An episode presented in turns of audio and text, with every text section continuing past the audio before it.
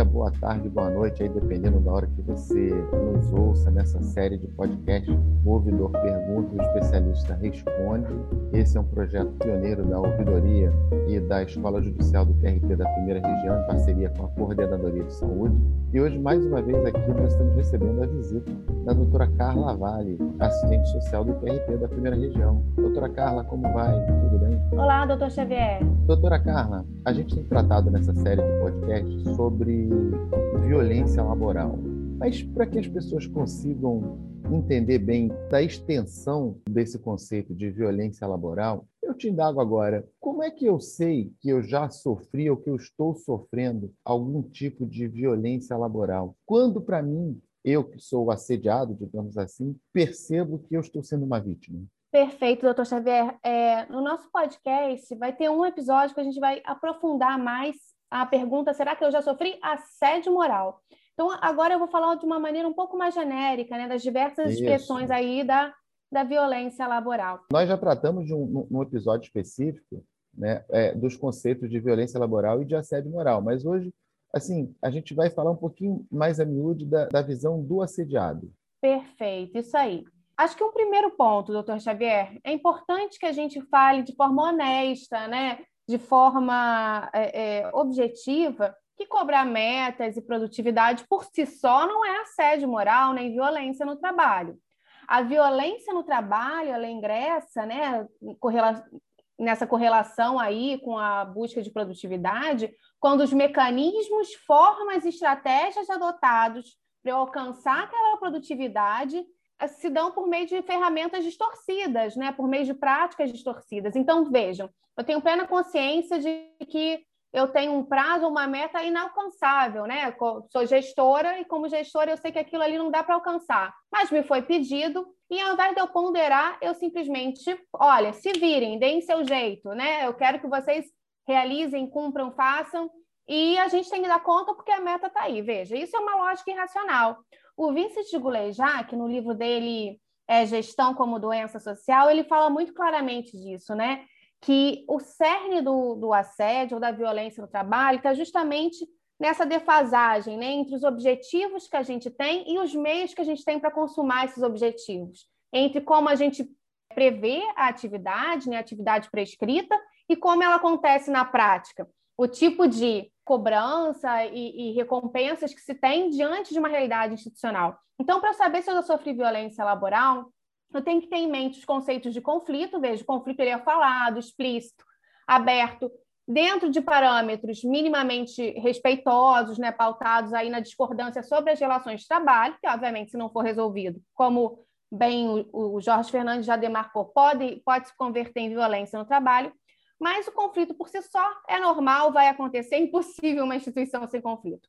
Agora, a violência no trabalho, ela vem quando eu já executo atos abusivos, atos vinculados à violência psicológica que não necessariamente se enquadram no conceito de assédio, mas passam aí por discriminação. Aliás, né, retomando, se eu entendo que a violência laboral é uma expressão da violência que está na sociedade como um todo, então preconceito, discriminação, racismo, machismo, né, homofobia, preconceito contra pessoas com deficiência, preconceito etário, distinção por, por classe, por religião, enfim, né, formas de conduzir o trabalho que, que sejam pautadas em perspectivas personalistas, per, perspectivas conectadas ao abuso de poder. Então, gritos, xingamentos, pressão com ameaça, ah, aconteceu uma vez naquela. E nunca mais o gestor fez isso, mas naquela uma vez que ele me ameaçou a não poder tirar férias ou a não poder sair para o almoço, aquilo não foi só um simples conflito, porque ali ele está numa relação de poder, exercendo um cargo, na figura daquele cargo, né? Então tem uma relação aí de. de é, tem, existe uma verticalidade, existe uma, uma possibilidade de subjugação, não tem uma horizontalidade. Então, é, eu tenho que identificar isso. Quando você fala essa questão da horizontalidade, você está querendo dizer que num, num, ambiente onde existe violência laboral, aquele que sofre a violência, ele também pode irradiar a violência? Ah, isso, doutor, na nossa experiência é um fato. Infelizmente, e aí por isso que tem a conotação organizacional e da cultura organizacional. Infelizmente, a gente recebeu já algumas situações em que indivíduos antes assediados, hoje se põem na condição de agressores, mesmo sabendo todas as dores, tudo que passaram, mas justamente né, diante de uma lógica irracional, da tentativa de se manter num cargo, numa posição, receber uma gratificação a qualquer custo, né? As pessoas vão passando por cima aí do, de preceitos éticos. Então, para eu saber se eu já sofri uma violência laboral, eu tenho que identificar a conduta foi abusiva ou simplesmente foi o exercício do poder diretivo. É, me pediu algo impossível ou era, na verdade, uma diferença de percepção? Na, na perspectiva do gestor, existia uma possibilidade, era viável, mas ele desconhecia toda uma, uma estrutura, toda uma conjuntura que me impedia de alcançar aquilo. Eu acho que a gente tem que fazer isso, né? Trazer a necessidade do diálogo e do conflito para as nossas relações de trabalho. Né? Se a gente tivesse mais conflito, mais pessoas podendo dizer, olha, eu não consigo por tais e tais motivos. Então, como a gente chega no meio de campo, talvez a gente tivesse menos violência e menos assédio moral. Né? Então, Carla, pode falar, no, doutor.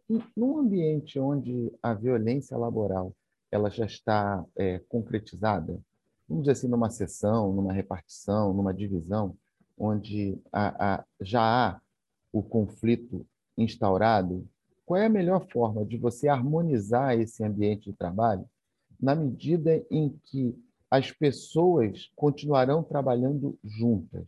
Perfeito. Acho que não tem como fazer isso sem a, a total é, é, coesão institucional em torno desse objetivo.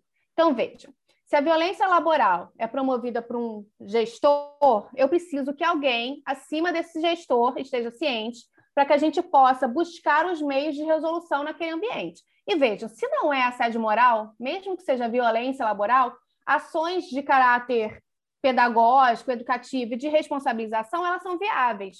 Então, a gente pode estabelecer aí é, parâmetros por meio do diálogo, de diálogo com todos, entrevistas com todos, de promover um acordo coletivo naquele espaço de trabalho.